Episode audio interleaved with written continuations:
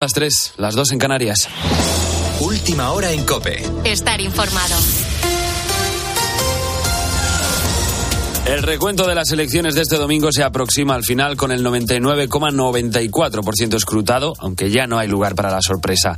El PP tendrá opciones de gobernar la comunidad valenciana, Aragón y Extremadura, así como los ayuntamientos de Valencia y de Sevilla, es decir, varias de las plazas más codiciadas de unas elecciones en las que Vox se ha convertido en un actor clave y en las que el PSOE no ha logrado ser primera fuerza en Barcelona. Solo mantiene la mayoría absoluta en Castilla-La Mancha. Es evidente que el resultado no es el que esperábamos y no vamos a ocultar que aspirábamos a forjar mayorías de progreso, pero la voluntad de los ciudadanos y de las ciudadanas es clara y el Partido Socialista asume que debemos hacer las cosas mejor, que debemos esforzarnos más para lograr esa confianza en las próximas elecciones. El espaldarazo del PP y el tropiezo del PSOE junto a la debacle de Podemos y Ciudadanos podrían ser el resumen de una noche electoral que nos ha dejado, sin embargo, otra arista interesante a analizar.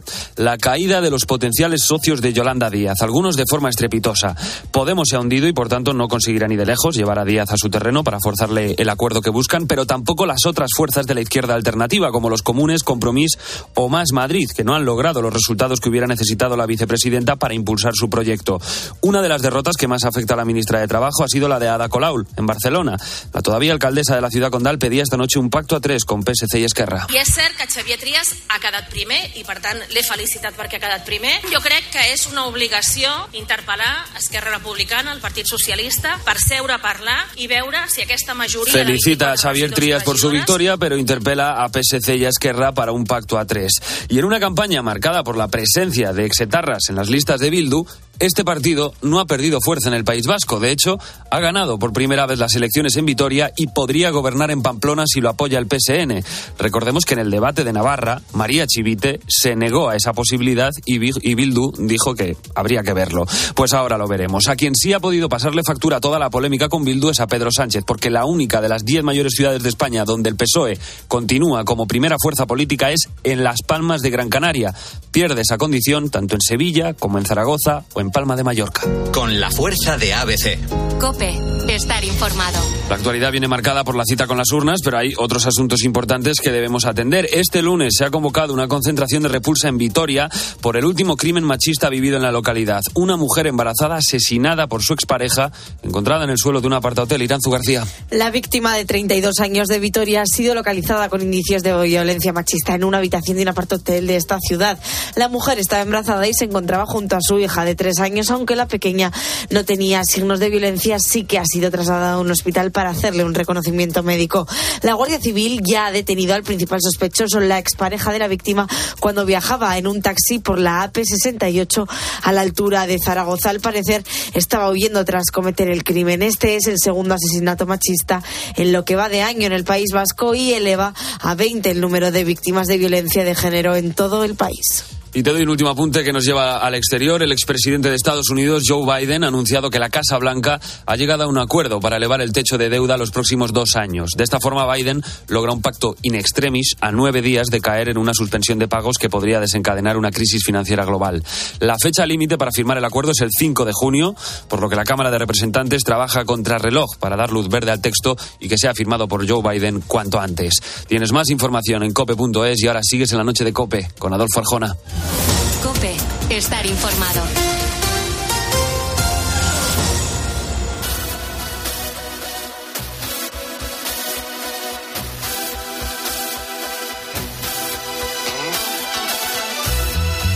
Escuchas la noche. Con Adolfo Arjona.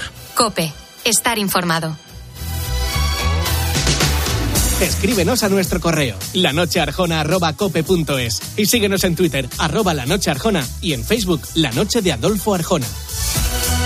Envíanos tu nota de audio de WhatsApp al 650-564-504. Esos son los canales de comunicación para contactar con nosotros. Eh, dicen que nunca te acostarás sin saber algo nuevo. Si estás a punto de irte a dormir, si acabas de empezar tu día, seas trasnochador o madrugador, me comprometo a que la próxima vez que te vayas a la cama seas sabiendo cosas nuevas, muchas cosas. Por eso ahora, en la noche de Arjona, nos rodeamos de expertos para resolver preguntas. One, two, three, four.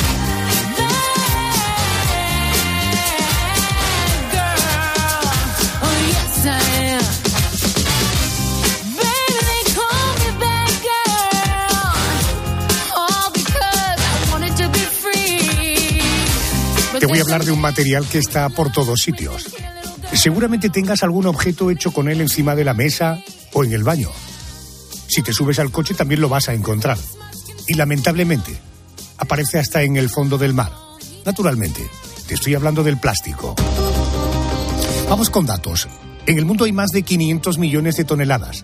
Se utilizan 5 billones de bolsas al año, casi 10 millones por minuto. Las cifras pueden ser todavía más preocupantes y más mareantes. Escucha esto. Cada año se vierten hasta 8 millones de toneladas de plástico a los océanos. Estas cifras nos pueden dar una pista de por qué el plástico se ha convertido en un enemigo para el mundo. Y esa precisamente es la pregunta que nos hacemos esta noche. Y para responder a ella me atiende ya el investigador referente en materiales en el Instituto eh, Técnico del Plástico, AIMPLAS, Adolfo Benedito. Muy buenas noches, bienvenido a la COPE. Buenas noches, Adolfo, encantado. Buenas noches. Oiga, el plástico es el material más utilizado en el planeta, pero ¿cómo se fabrica? ¿De qué está formado? Pues básicamente el 95% de los plásticos que actualmente se consumen vienen del petróleo, derivados del petróleo. Es decir, cuando se hace todo el cracking del petróleo en las petroleras, se obtienen unos productos muy simples, muy sencillos, compuestos de carbono, que son a partir de los cuales, en procesos químicos más o menos complejos, se fabrica todo, todo, todo lo que es el plástico. Eh, sí que hay una tendencia actual eh, muy importante que es buscar otras alternativas de carbono a partir naturales, no de fuentes fósiles como es el petróleo, a partir de las cuales hacer plástico. Pero esa es otra historia. Y aún estamos muy lejos de conseguir eh, porcentajes altos. Entiendo.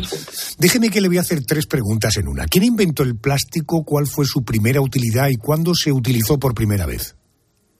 Pues los plásticos siempre me gusta decir que llevan entre nosotros poquito tiempo, es decir, los plásticos son materiales muy jóvenes, apenas 100 años, un poquitín más, y realmente yo creo que el origen fue pues en la segunda mitad del siglo eh, siglo XIX, 1850, 1860, donde bueno varios investigadores, eh, Alexander Parr, Hayek, pues mm, sintetizaron de fuentes naturales el primer plástico prácticamente que se puede decir que es el celuloide el celuloide que todos, los que todos conocemos, utilizados para hacer películas en cines, eh, en los antiguos eh, carretes fotográficos, pues eso venía eh, directamente de la celulosa, mm, producto natural, y ese fue mi primer plástico. Pero el primer plástico sintético, sintético, fue ya en 1910, eh, Bakeler, un investigador, que hizo la baquelita.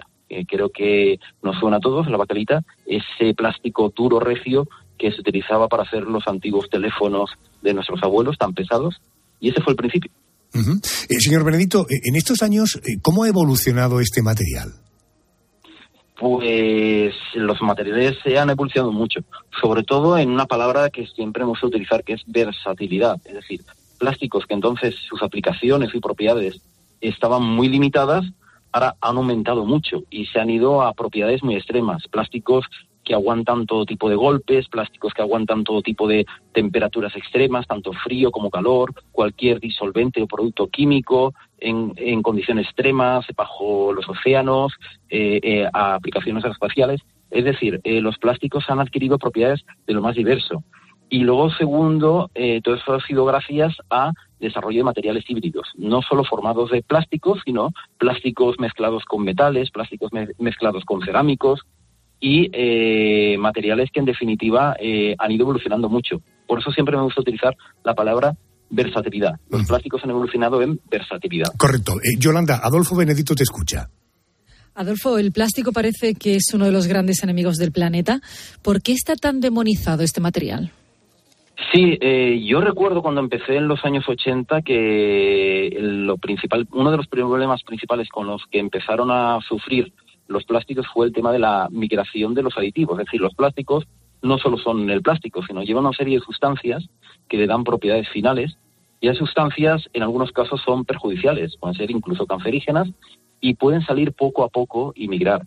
Eh, ese problema lo hemos seguido viviendo eh, con el tema de, de, por ejemplo, del bisfenol A para temas de alimentos y demás, pero desde hace ya muchos años se controla mucho la emisión de esos plásticos, es decir, cuánto de este tipo de mm, sustancias potencialmente dañinas pueden pasar al cuerpo humano y eso está muy controlado, controladísimo. Y el segundo gran problema de los plásticos es quizás lo que más eh, se está hablando en los últimos años, es el tema de la perdurabilidad con el tiempo. Es decir, los plásticos desde el principio fueron diseñados para que durasen cientos de años y eso se veía como algo bueno, es decir, que un plástico eh, a un año de uso, a dos años o tres años de uso, permaneciese inalterable, eso era bueno. El problema es cuando termina su vida útil y nos damos cuenta que los plásticos duran 100, 200, 300, 500 años y eso genera una contaminación que llamamos ambiental o contaminación paisajística increíble.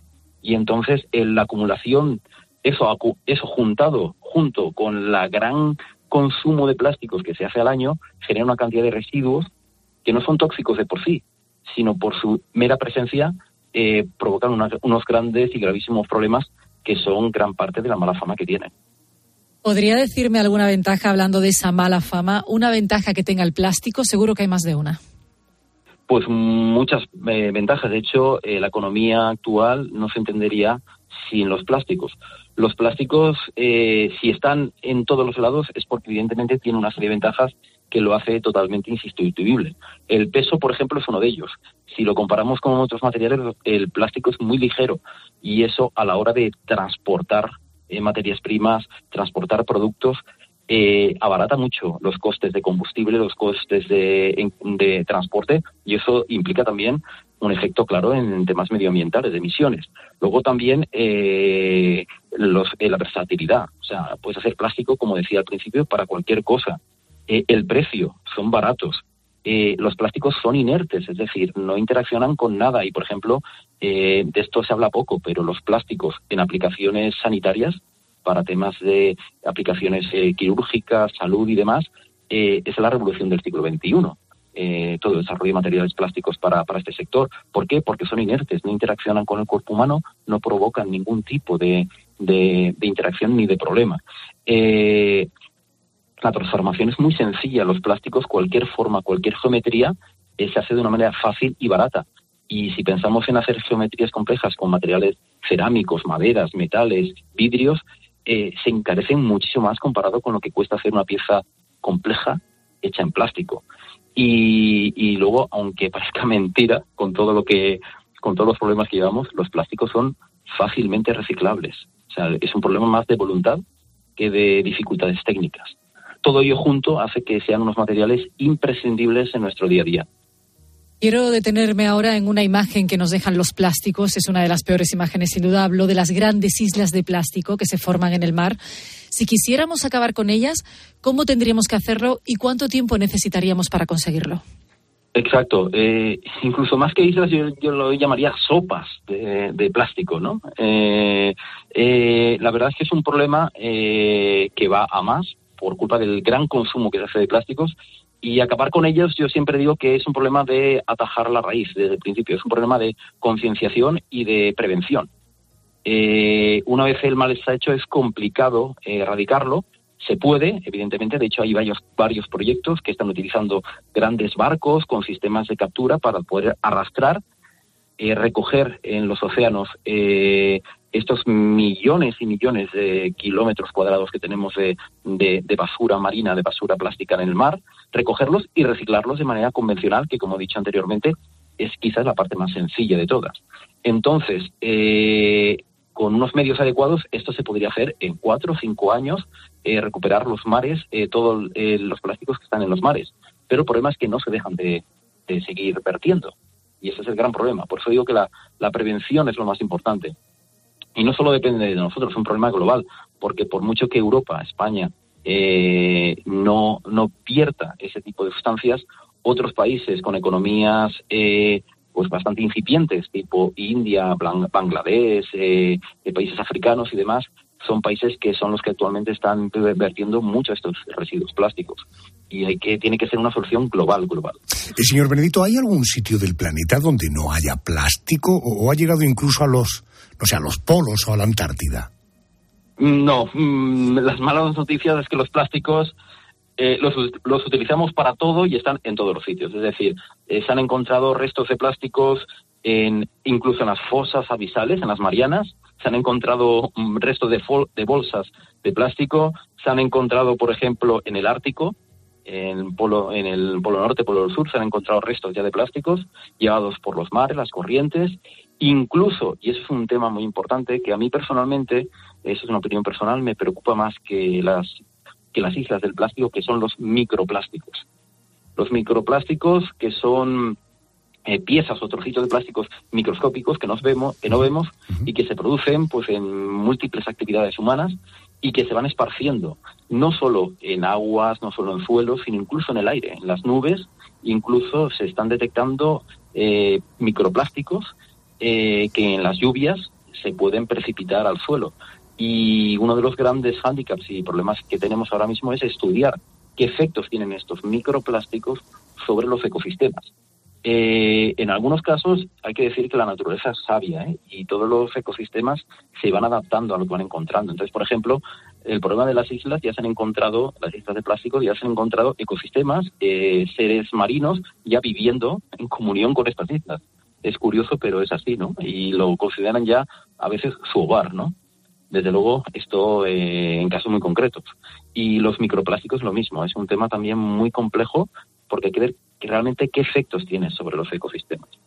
Pero están en todos los lados, ¿eh? están en todos los lados, los plásticos y los microplásticos. La enorme capacidad de adaptación que tiene la naturaleza. AIMPLAS es el Instituto Técnico del Plástico, su investigador referente en materiales es Adolfo Benedito. Señor, gracias por atenderme a estas horas. Ha sido muy amable y muy clarificadora esta conversación. Gracias y buenas noches. Muchas gracias. Buenas noches. Yo no quiero cargar con tus maletas. Yo no quiero que elijas mi shampoo. Yo no quiero mudarme de planeta, cortarme la coleta, brindar a tu salud. Yo no quiero domingos por la tarde. Yo no quiero columpio en el jardín. Lo que yo quiero corazón cobarde, es que mueras por mí. Así ve esta canción Manuel Carrasco contigo, una canción de Sabina, es bonita, ¿verdad?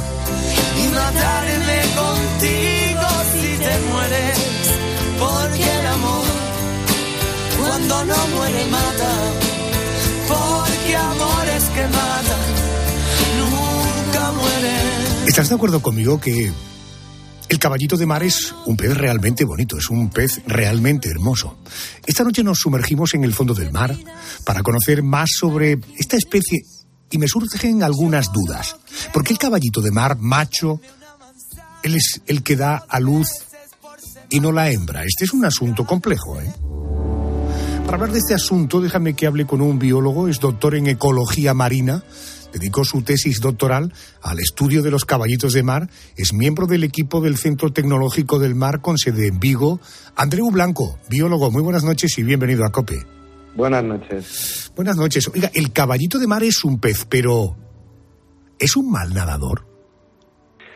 Bueno, efectivamente es un mal nadador. Um, tiene una aletita muy pequeña, la aleta dorsal, que es la única con la que puede propulsar, propulsarse hacia adelante y hacia atrás. Bien, esta noche no le he invitado para que hablemos mal del caballito de mar, porque no son buenos nadadores, pero sí tienen una enorme capacidad de, camuflaje. Esto es cierto, ¿verdad? Eh, también es cierto, sí. Eh, es, de hecho, su estrategia de, de, defensa es estar quietos y esperar a que las presas pasen por delante suyo. Y en ese momento es cuando, ¡pum!, atacan a la presa y, se la comen. Y para, bueno, y también para que no les vean, claro, porque como son malos nadadores, pues tienen que esconderse bien. Correcto. Eh, por tanto, el caballito de mar se camufla para evitar a sus depredadores. Pero cuénteme, por favor, ¿qué come el caballito de mar? Bueno, eso ya depende más, eh, porque claro, depende de la especie. Hay algunas que están más especializadas en un tipo de presas y otras en otro tipo de presas por lo general comen lo que podríamos llamar pues los insectos del mar, pues copépodos, anfípodos, eh, misidáceos, que bueno, todos estos nombres son muy raros, pero al final, básicamente, pues se pueden definir un poco como eso, los insectos que podemos encontrar dentro del agua. Entiendo. Que no son insectos, ¿eh? Que quede claro. Vale, vale, sí, pues es una manera de entendernos. Oye, eh, hablamos de, de- de una especie presente en todo tipo eh, de mares y océanos o, o se encuentran en zonas muy concretas. Bueno, es- o sea, los caballitos los podemos encontrar en, en prácticamente todos los mares y océanos, excepto los más fríos, los polares y, bueno, algunas regiones. Pero los solemos encontrar en zonas costeras porque necesitan estar ah, agarrados a, a las a las plantas, a, las algas en las que viven. Andreu, eh, eh, ¿por qué este pez eh, tiene esa característica cola curvada?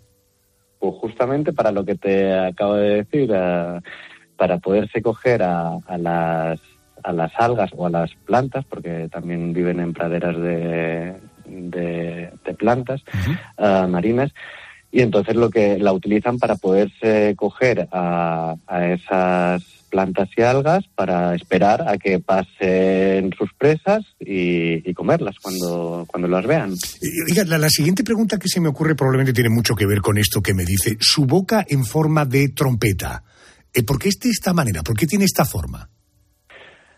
Bueno, pues esa forma, esa boca en forma de trompeta es justamente una de las características que tienen todo ese grupo de, de peces, que ese grupo de peces se llaman signátidos y viene es una palabra que viene del griego y del latín que significa eh, junto y mandíbula. Entonces son mm, un grupo de peces que tienen todos los huesos de la mandíbula fusionados y en forma de, trompeta y entonces lo que hacen es cuando abren la boca se crea una expansión de, la cavidad que hace que se cree una corriente hacia adentro de agua y ahí es cuando está la presa delante, ¡clac!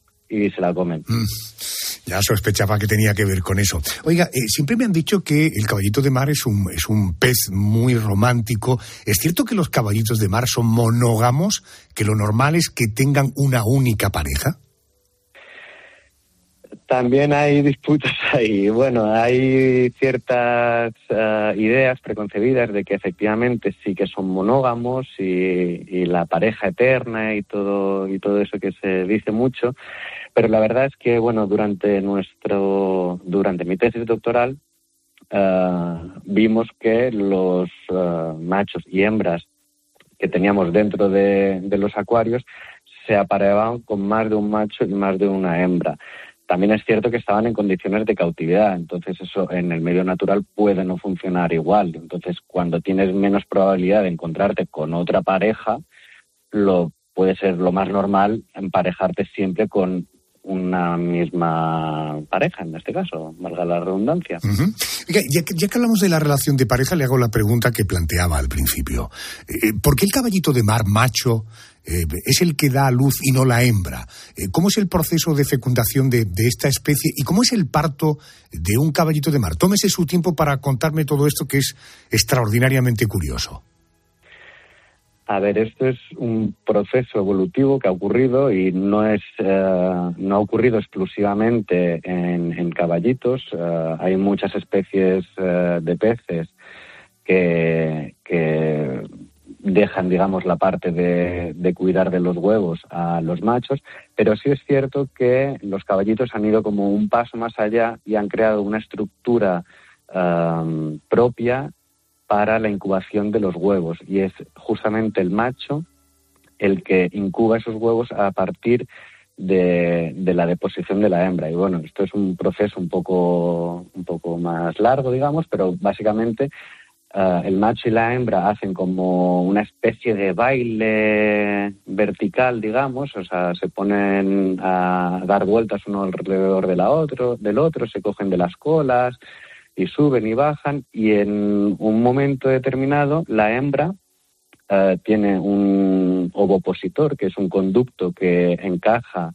en la boca de entrada de, de la barriga del macho, que tiene un agujerito, y por ese conducto deposita los huevos dentro de la bolsa del macho y el macho una vez están los huevos dentro de la bolsa fertiliza los huevos con esperma y entonces ahí empieza a crecer, empiezan a crecer los, lo que son los juveniles de, de caballito de mar y luego ocurre lo que podría ser prácticamente como, no quiero, no quiero decir un parto como en humanos, pero bueno, eh, sí que ocurre que, bueno, hay una serie de contracciones, el macho empieza a expulsar los, los caballitos afuera de la bolsa a, a, través de pues una serie de doblegaciones de la cola y apretando la barriga para que salgan por el agujerito.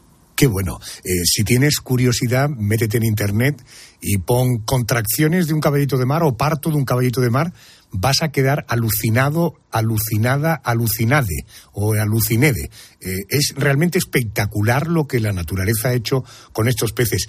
Hace años, la Convención sobre el Comercio Internacional de Especies Amenazadas acordó proteger al caballito de mar, estableciendo una talla mínima de captura. E, e, en el caso de otro tipo de peces, la captura suele tener motivaciones eh, básicamente alimenticias, pero ¿para qué se capturan los caballitos de mar? A ver, esto también es, eh, es amplio, bueno, y ha cambiado con, con los años porque afortunadamente pues han, se han establecido ciertas regulaciones que han prohibido cierto, cierto tipo de prácticas. Uh, yo recuerdo uh, antiguamente encontrarnos en las tiendas de souvenirs el mítico caballito disecado. Y pues afortunadamente esa práctica ha ido ha ido en recesión y ya no y ya no se suele ver no pero bueno principalmente este este tipo de problemática viene asociado a, a la parte de medicina tradicional china que tiene pues muchas creencias sobre la capacidad afrodisíaca de, de los caballitos, aparte de muchas otras um, cuestiones de uh, beneficios renales, uh, beneficios uh, a nivel de salud, digamos. Pero bueno, nada de todo eso está científicamente demostrado y, y bueno, uh, aparte de eso también pues hay una serie de, de comercio de caballitos vivos para la acuariofilia y eso también tiene que estar de algún modo regulado. Entiendo. Andreu Blanco, gracias por atenderme y por descubrirnos el apasionante mundo de los caballitos de mar. Un abrazo muy fuerte y buenas noches. Muy buenas noches, muchas gracias. Un saludo.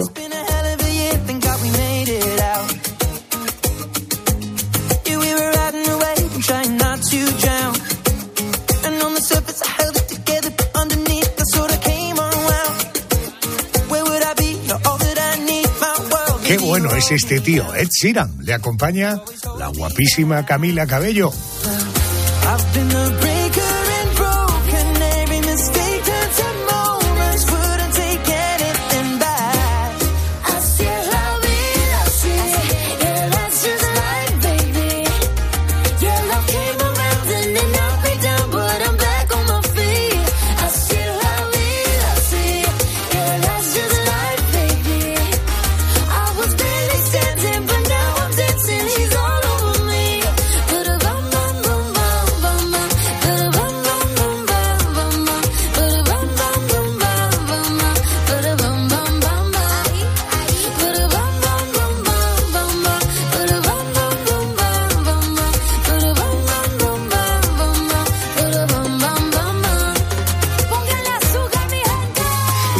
En el mundo animal a lo largo de la historia del mundo. Sabemos que hay especies que se han extinguido y otras que en la actualidad están en peligro de extinción, pero ¿por qué aseguran los científicos que hay todavía especies por descubrir en nuestro planeta? Le pregunto a una bióloga, ella es Cristina Barrera. Cristina, buenas noches, bienvenida a la cadena COPE. Buenas noches, Adolfo. Buenas noches. Oiga, hay un estudio científico que asegura que de los 10 millones de especies de nuestro planeta, 8 son aún desconocidas. ¿Esto es una exageración o tiene fundamento? Pues eh, depende de dónde haya salido ese estudio. Hoy día es verdad que se hacen muchos estudios en Internet, más ahora con la novedad y las posibilidades que te ofrece la inteligencia artificial, pues puede llevar en ocasiones a, a error. Si un estudio cita a la universidad o a la entidad que lo haya realizado y además a sus autores, pues suele ser más fundamentado que si solamente dice unos científicos han descubierto. Además, eh, hay revistas con bastante prestigio en las cuales pues no es sencillo publicar, precisamente por la cantidad de revisiones a las que son sometidos esos artículos. Por lo que si leemos algo en una revista con cierta reputación, seguramente sí que tenga fundamento. Igualmente, sí que es de lógica pensar que queda todavía muchísimo camino y mucho por investigar y descubrir. Correcto. Eh, subrayo esta primera idea que me dice y además es un mensaje que comparto con los oyentes del programa. Inteligencia artificial, igual que Internet, si citan autores, citan fuentes, ojo, eso puede ser creíble. Si no aparecen ni autores ni fuentes, ponlo en duda siempre. Hablando del asunto que nos trae aquí, el hecho de que haya eh, especies por descubrir. ¿Qué, tipo de especies nos quedan todavía eh, por encontrar? Pues en el momento histórico en el que vivimos no se suelen hacer descubrimientos de especies grandes y llamativas. Aunque nos quede mucho por descubrir, la realidad es que tenemos una idea bastante real de cómo es nuestro planeta y la mayoría de sitios se conocen. Están más o menos explorados, pero se conocen. Por lo que mm, sí que es verdad que mm, la gran mayoría de especies que queden por descubrir van a ser, por decirlo de algún modo, discretas. En mi opinión, casi todas van a ser artrópodos, ya que de por sí son los animales más abundantes que tenemos catalogados. Por otra parte, nos estamos centrando en animales, pero no olvidemos que hay otros muchos tipos de seres vivos. También quedan muchísimas especies de plantas por descubrir. Y si hablamos de microorganismos, ya ni te cuento. ¿Y, cómo podemos dar con esas especies desconocidas tan escondidas están? Pues desde luego investigando, investigando y, dando el lugar y la importancia que, que, se merece a la investigación, una profesión pues que por desgracia no está tan reconocida como quizá debiera puede que en algunos casos sí que efectivamente estén muy escondidas, como ciertos animales o plantas que solamente habiten en, unas condiciones ambientales determinadas, pues que sean hostiles para el hombre y no sea fácil de, investigar, aún en cierto modo pues poco exploradas o, por ejemplo los mares y océanos. Pero en muchas otras ocasiones están más a simple vista, simplemente pues justamente no estamos mirando en esa dirección. Entiendo, ¿en, qué lugares del mundo puede ser más fácil encontrar nuevos animales o y nuevas plantas? Pues es cierto que en determinadas regiones es más sencillo descubrir especies. No podemos, por ejemplo, equiparar España, que no es un país donde haya grandes zonas boscosas o protegidas sin explorar todavía, con un país como por ejemplo pues Honduras, con la extensión de zona verde inexplorada que tiene. Allí debe de haber una biodiversidad increíble que todavía no conocemos. Seguramente los lugares en los que habiten esas especies, ahora invisibles para nosotros, pues sean países o regiones de América del Sur, del sur de Asia, quién sabe, pues la cantidad de animales y plantas fascinantes y todavía desconocidas para el hombre que habrá si te adentras en el Amazonas, por ejemplo. y Cristina, eh, a usted como científica, como bióloga, eh, ¿tienen un recuento? Es decir, ¿saben cuántas especies nuevas se suelen descubrir cada año? Pues es un dato que se estima en, en una media como tal y aún así es difícil de catalogar.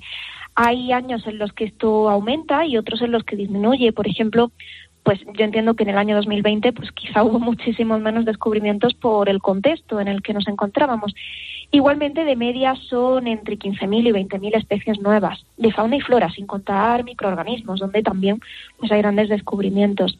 Sí que cabe destacar igualmente que aunque se descubran especies nuevas a diario, también muchísimas de ellas se extinguen.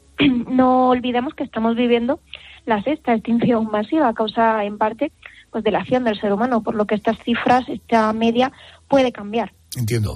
Eh, le voy a hacer una pregunta que puede parecer un poco extraña, porque claro, eh, ¿cuándo sabe un científico que ha dado con una especie nueva? Oiga, pues cuando no haya elementos, pero probablemente entre unas especies y otras se puede dar la, la paradoja de que la diferencia sea súper pequeña o que sea súper especial o súper interna. En todo caso, ¿cómo sabe un científico que ha dado con una especie nueva?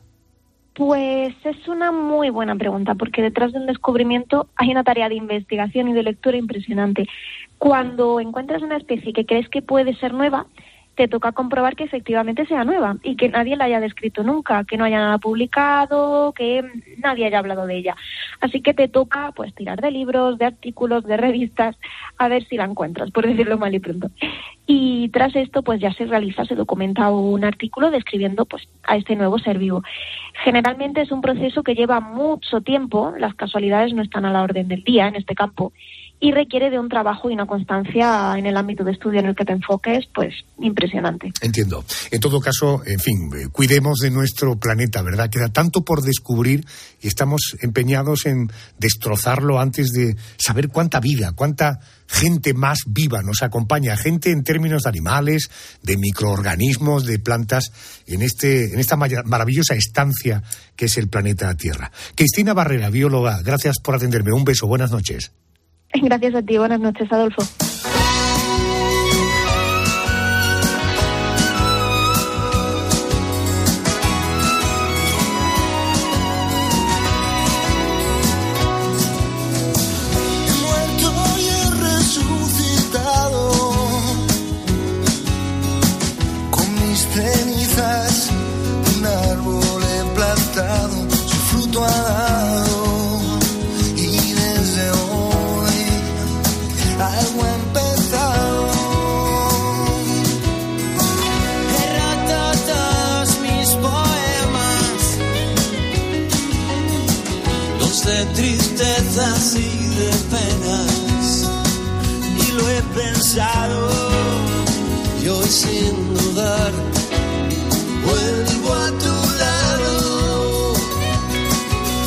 Dicen que el tiempo pasa igual para todos. Pero también es cierto que, ante un mismo acontecimiento ya ocurrido, algunos pueden tener la sensación de que el tiempo ha pasado muy rápido y otros de que ha pasado muy lento. Ese ejercicio sobre la percepción del tiempo es el que te proponemos ahora con asuntos que fueron noticia en una semana como esta, pero de hace justo un año. 2 de junio del año 2022. Esta es una fecha que siempre será recordada por el actor Johnny Depp, también para su ex, la también actriz Amber Heard. Eso sí, Andrés, cada uno tiene un recuerdo muy diferente. Pues me temo que sí, Arjona. Eso es porque después de un largo juicio, un jurado popular condenaba a la actriz a pagar 16 millones de dólares al actor por perjuicios, daños punitivos y costas del juicio. Por su parte, Johnny Depp debería abonar a la actriz, a Amber Heard, 2 millones por difamación. Por tanto, él ganó 14 millones en esta operación. Era prácticamente el cierre definitivo a un culebrón judicial que duró seis semanas, más otras tres de deliberación y que comenzó tras la denuncia por unos supuestos supuestos abusos de él hacia ella. Cuando se conoció la sentencia, Johnny Depp dijo, el jurado me ha devuelto mi vida. Aunque también pudo haber dicho su mítica frase aquella de... Siempre recordaréis este día como el día en que casi capturáis al capitán Jack Sparrow.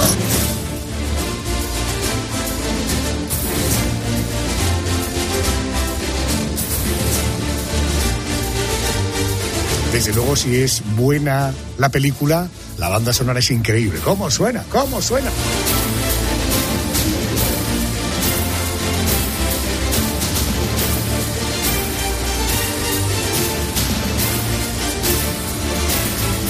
Dos curiosidades sobre este culebro. La primera es que ha sido el juicio más seguido de la historia por encima del de OJ Simpson. Su emisión en directo a través del canal Crime TV fue seguida por más de 23 millones de espectadores. Y la segunda curiosidad, tras el juicio, la actriz Amber Heard se vino a vivir a nuestro país, concretamente a las afueras de Madrid, donde reside en un lujoso chalet de algo más de un millón y medio de euros. Se cumple un año del veredicto del juicio entre Johnny Depp y Amber Heard. ¿Tienes la sensación de que el tiempo ha pasado muy rápido o que ha pasado lento?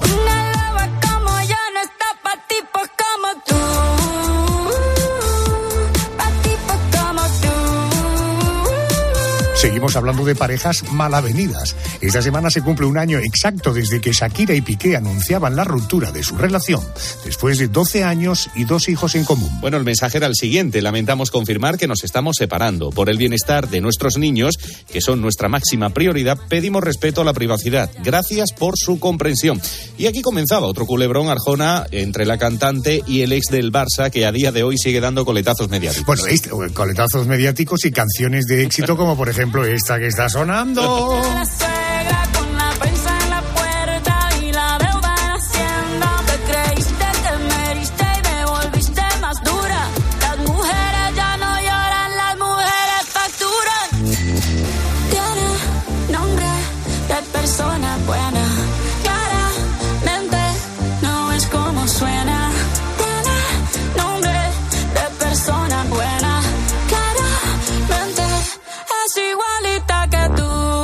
clara, ¿verdad? Bueno, estas historias pueden servir sin duda de inspiración para una peli. Precisamente de pelis y de cine vamos a hablar. Está a punto de cumplirse un año exacto del estreno de una película que arrasó en la ceremonia de los Oscars.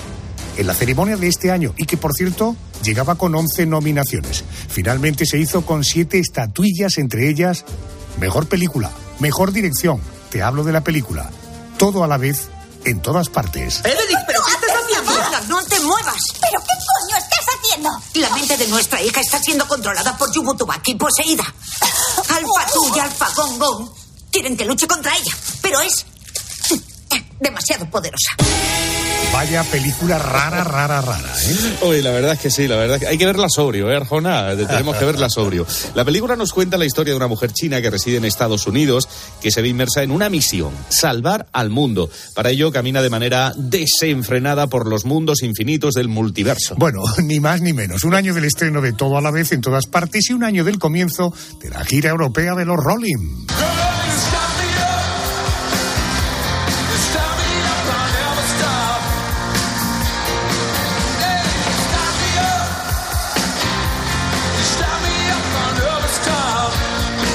En directo de los Rolling, qué bien suena.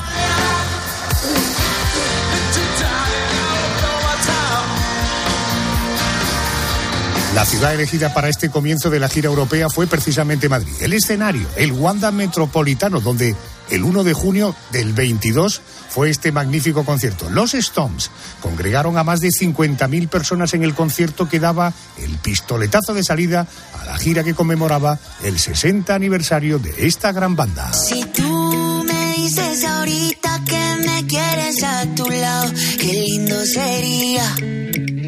Si tú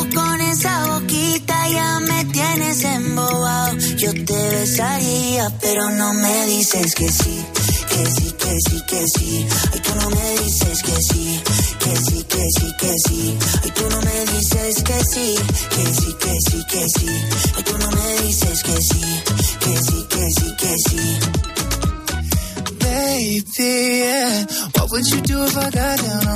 ¿Y tú no tienes la impresión de que lo normal es que siempre estemos enfrentados a la comida? Sí, o por falta de tiempo, porque queremos estar a dieta. Pero bueno, esta noche quiero demostrarte, me van a ayudar a demostrarte que con la comida podemos llevarnos bien.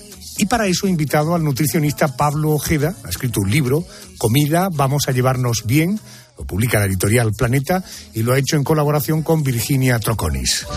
Querido Pablo, muy buenas noches y bienvenido a la cadena COPE. Querido Adolfo, bien hallado. Me encanta oírte y verte además últimamente mucho por estás en mucho en, en muchos programas de televisión, te veo mucho en la tele. Sí, sí, digo, he tenido, he he caído bien, he caído simpático y, y me están llamando y sí, sí, ahora estoy colaborando todas las semanas varias veces en el programa Más Vale Tarde en, en- en la secta. sí. Algo tendrá el agua cuando la bendicen. Eso dicen, eso dicen, pero bueno. Eh, Pablo, ¿por qué existe eh, ese concepto en general de que estamos enfrentados a la comida? Bueno, porque al final la comida no deja de ser eh, una amiga perfecta, Adolfo. Es decir, es una amiga que, que te escucha, que siempre está disponible, eh, que, que es asequible, que, que, bueno, que siempre está ahí, ¿no? Y está ahí en todos los momentos de nuestra vida, literalmente desde que nacemos, ¿no? Y al final esto es como una relación de pareja. Cuando te enfadas, ¿con quién la tomas? Con el ser más querido, con el que está más cerca, ¿no? Y bueno, como tenemos esta relación con la comida desde, desde nuestra más tierna infancia, pues al final, sin duda ninguna, la alegría, la tristeza, la pena, los enfados, el éxito, pues la comida es parte indispensable en todo ello, ¿no? Si tienes razón, además, ¿eh? muchas veces cuando queremos darnos un premio, zasca, alimentos, comidas. Eh, cuando queremos remediar, no sé, un proceso de ansiedad, pues si como me relajo. Es tremenda esa relación que tenemos con los alimentos. Eh, el libro que habéis publicado es un libro de recetas o, o de consejos para llevar una, una vida alimenticia sana.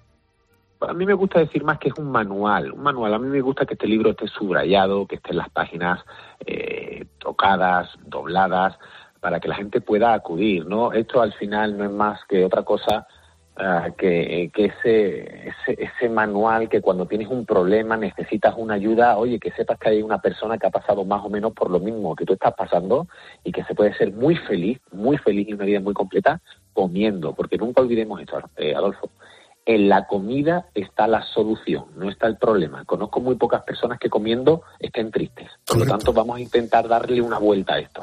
Este libro lo firma Virginia Troconis y Pablo Ojeda. Virginia es, bueno, además de la mujer del cordobés, digo, para que situéis inmediatamente eh, a esta persona, es una influencer que aconseja sobre deporte y estilo de vida. Eh, eh, ¿Cómo surgió vuestra, vuestra colaboración? Pues en plena pandemia. En plena pandemia yo ya estaba en el mundo de la televisión, tenía algunos contactos y, decidí con estos contactos, pues bueno, hacer eh, vídeos directos en Instagram, ¿no? Cuando lo hice con, con Virginia, pues vimos cómo la gente estaba enganchada, 20.000, 30.000 visualizaciones, preguntando una y otra vez, ¿no? Y yo tenía esta idea en la cabeza ya desde hace tiempo y se lo propuse eh, sabiendo que ella, bueno, pues escribía en algunas revistas también eh, blog de alimentación, de estilo de vida, y oye, ya ha sido un éxito. ¿Había química entre vosotros? Sí, mucha, mucha química. ¿Y su marido qué opina? Pues su marido está encantado. Está encantado, de hecho creo que el que más cocina, el que más cocina en casa es Manuel. ¿eh? Ah, sí, ¿no? Oye, ¿qué, ¿qué, aporta cada uno al libro? Es decir, ¿qué aporta Pablo y qué, y qué aporta Virginia? Bueno, pues yo un poquito más la parte profesional, la parte más, más seria, más, eh, más científica, por así decirlo, ¿no? Para quitarle un poco de miedo a esos mitos como que el huevo sube el colesterol y es malo, ¿no? Oye, pues yo te voy a dar una visión un poco más científica, más actual, que eso no es así. Y eh, Virginia lo, le va a dar el punto más personal. Oye, yo puedo tener una vida muy activa, puedo salir, puedo entrar, puedo ir, puedo venir y encima mantenerme en forma y comer bien y darme esos pequeños caprichos, placeres, sin que afecte de una manera directa a mi, a mi salud, ¿no? Y creo que esto es importante. Combinar el ocio, la vida, la familia con lo sano de la alimentación. No, no, no está reñido comer bien y disfrutar. Eh, Pablo, aclárame esto porque últimamente eh, yo estoy tomando un poquito más de proteína de la cuenta porque estoy haciendo un poquito más de deporte de la cuenta. Eh, ¿Comerme un huevo diario me puede perjudicar en otras cosas? no, en, absoluto, a no ser, no, ser lógicamente que tengas algún tipo de patología, ¿no?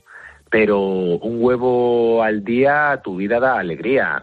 Eso es así, ¿no? De hecho, hay muchos estudios científicos donde personas con normopeso que no tienen ningún tipo de patología, un par de huevos al día no supone absolutamente nada. Por lo tanto, esto de dos huevos a la semana tal está totalmente ya obsoleto. Eh, se ha puesto muy de moda el tema del ayuno intermitente. Es difícil encontrar un amigo o una amiga que no te cuente que almuerzo y ya no vuelvo a comer nada hasta el día siguiente. El ayuno intermitente, ojo, para mantener el peso eh, puede ser un camino. Pues sí, sí, indudablemente, pero claro, aquí me gustaría dar dos visiones.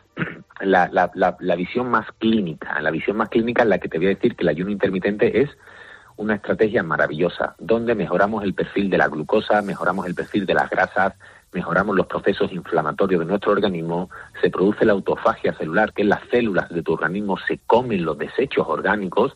Bien, ¿es para todo el mundo? Rotundamente no Rotundamente no. Actualmente la segunda causa de enfermedad crónica en adolescentes son los trastornos de la conducta alimentaria. Por lo tanto, tú a un chico, a una persona, a un señor, a una señora que tiene problemas con la comida, no puedes dejarlo. No puedes estar sin comer. Es como si yo te digo, oye, para mejorar tu rendimiento en la carrera te vas a sentar en el sofá. Oiga, usted, esto no es así, usted tiene que entrenar. Usted no puede dejar de correr.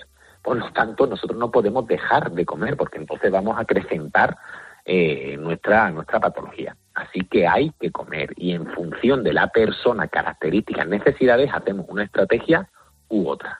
Primero, antes de ayunar, vamos a cambiar nuestra alimentación. Es decir, si tú simplemente dejas de comer un rato y comes mal, lo que vas a dejar menos tiempo de comer mal. Entonces, por eso vas a perder un poco de peso. Pero primero cambia tus hábitos y después ya vemos lo que hacemos. Correcto.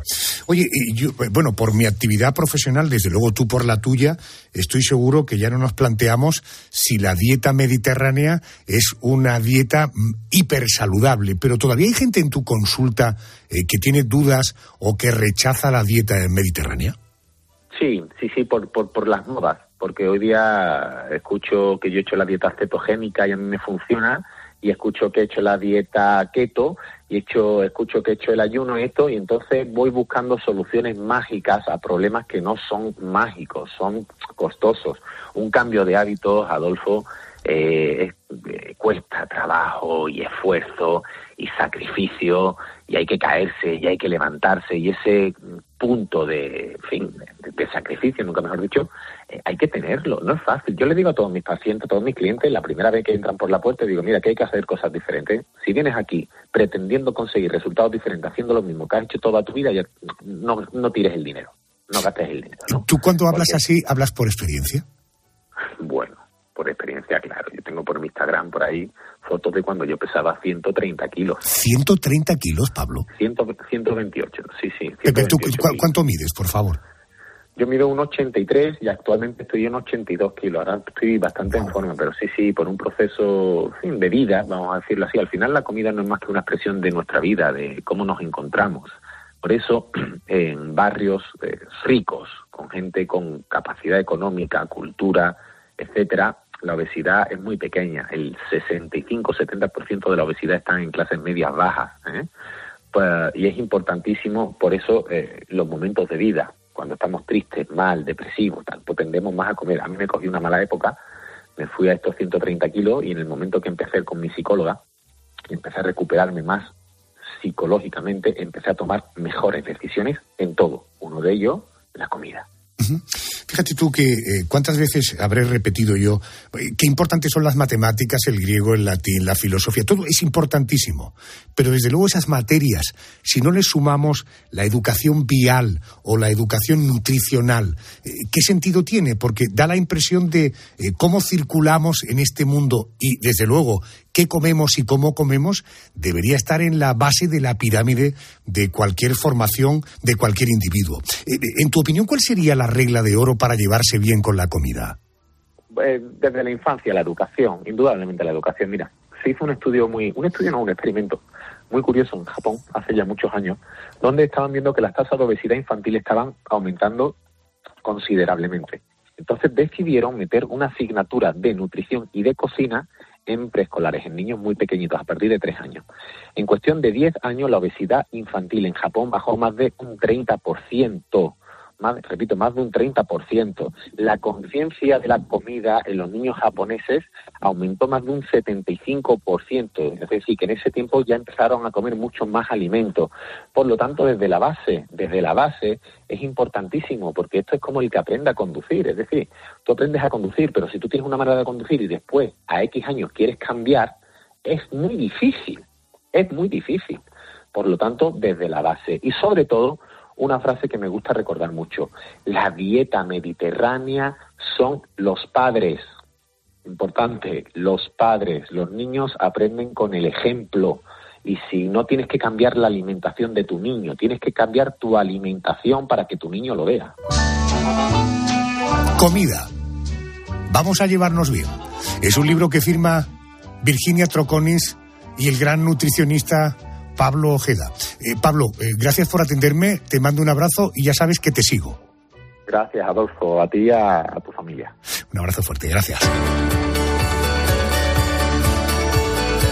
Esta es la sintonía de la canción de tu vida, de ese contestador que tenemos abierto. Esta temporada hemos ido buceando por todos los compañeros de la radio. Ahora estamos en las, en las partes territoriales, en las partes finales de las patas del pulpo, ¿verdad? Allí donde están los comunicadores más cercanos. Le he pedido al jefe de informativos de la COPE de Valencia, al jefe de la redacción única de la comunidad valenciana, que nos diga cuál es su canción favorita. Él es Vicente Ordaz. Adolfo, tienes un mensaje nuevo. Buenas noches, Adolfo. Y antes de nada y de corazón, gracias por, por contar conmigo para esta sección y por poder estar en tu programa. Mira, te cuento, mi canción favorita, la que sigue siéndolo después de muchísimos años después, es eh, Gimme Some Lovin' en la versión de los Blues Brothers. Es una canción que solamente me trae buenos recuerdos y además me sigue destilando optimismo y, y- y buen rollo. Yo recuerdo ver la película de los maravillosos Icor y Belushi eh, cuando tendría 14, 15, 16 años.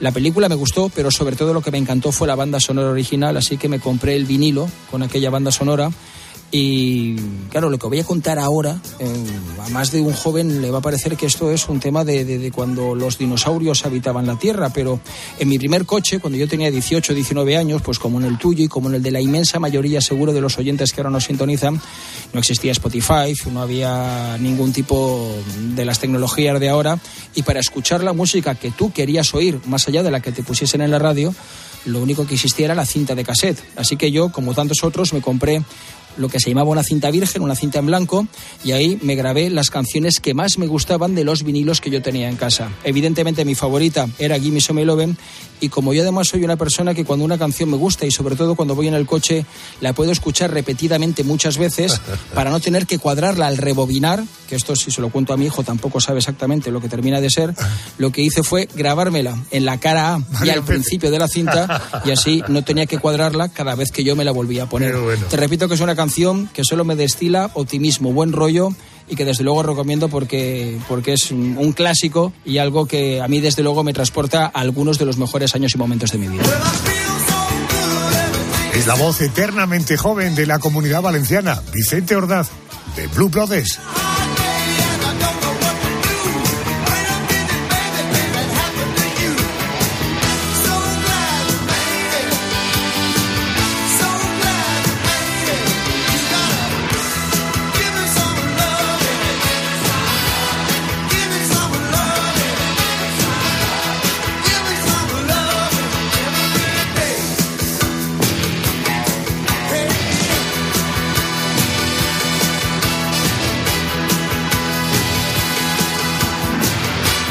Métete en Spotify, pon The Blues Brothers y escucha lo que tiene. Es una marcha continua, son una gente que lo hacen fenomenal. Venga, que nos vamos.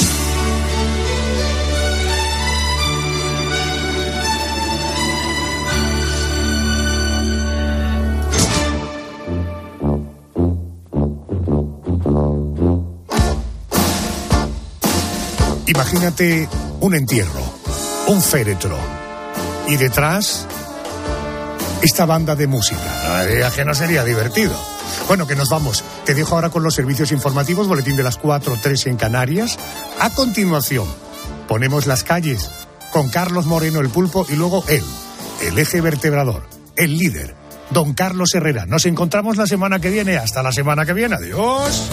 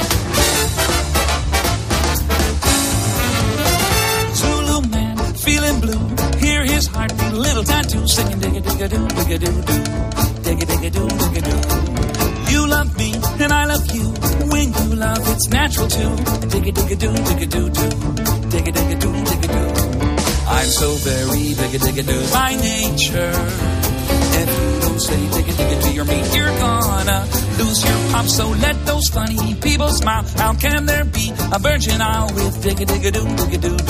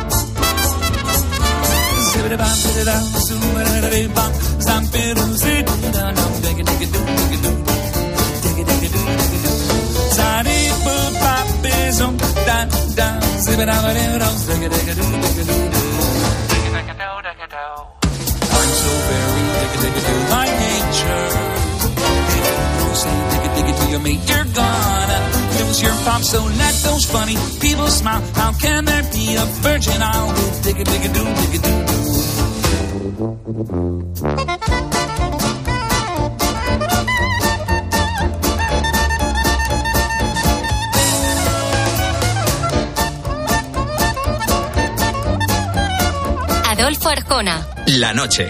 Cope. Estar informado. Si te preguntan qué emisora escuchaste ayer, di Cope. Yo escucho Cope a todas horas, desayunando. Cope es informativa, divertida. Cope me acompaña casi todo el día. Sí, yo escucho Cope todas las mañanas. Cope. Vamos, que no... La radio en la que crees. ¿Y ahora qué? Ahora, máster universitario en Radio COPE, organizado por la Fundación COPE y por la Universidad San Pablo CEU, con un año de prácticas remuneradas. Porque la radio en la que crees es la radio que te forma como periodista 360. En audio, video podcast, redes sociales, web, junto a los líderes de la radio española. De las muchas cosas que tenemos que hablar. Yo te voy a contar los hechos, cómo está ocurriendo. ¿Quién calienta para entrar a la segunda parte? Sí, sí. Máster universitario en Radio COPE. La radio en la que crees es la radio que te hará crecer. Infórmate en fundacioncope.com y en el 91 828 39 30.